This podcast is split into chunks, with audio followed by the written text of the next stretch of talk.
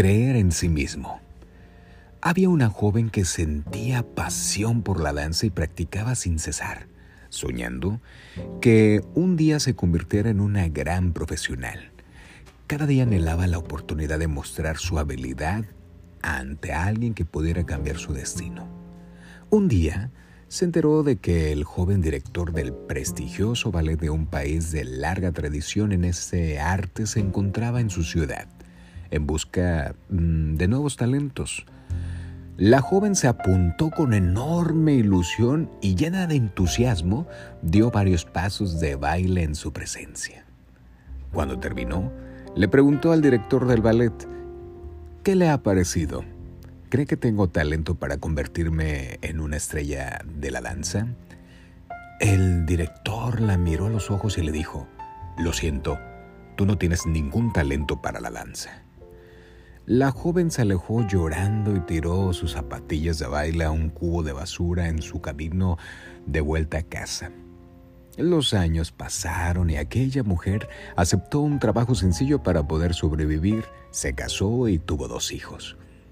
Un día leyó en el periódico que aquel director que ella conoció años atrás había llegado a su prestigioso ballet para dar una función en su ciudad.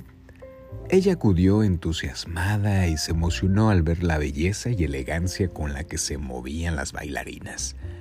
Al finalizar la función, y gracias a que conocía a uno de los empleados que trabajaba en el teatro, pudo acercarse a saludar al director. Buenas noches. Usted no sé si se acordará de mí, pero hace muchos años vino usted a esta misma ciudad en busca de jóvenes talentos. Sí, me acuerdo perfectamente, contestó el director. Yo quería ser una gran bailarina, pero renuncié a mis sueños porque usted me dijo que no tenía talento. Sí, eso se los digo a todos. ¿Cómo que se los dice a todos? Yo renuncié en mi carrera de bailarina porque creía lo que me decía. Naturalmente replicó el director. La experiencia me dice que al final los que triunfan son los que dan más valor a lo que ellos creen de sí mismos que a los otros que creen de ellos.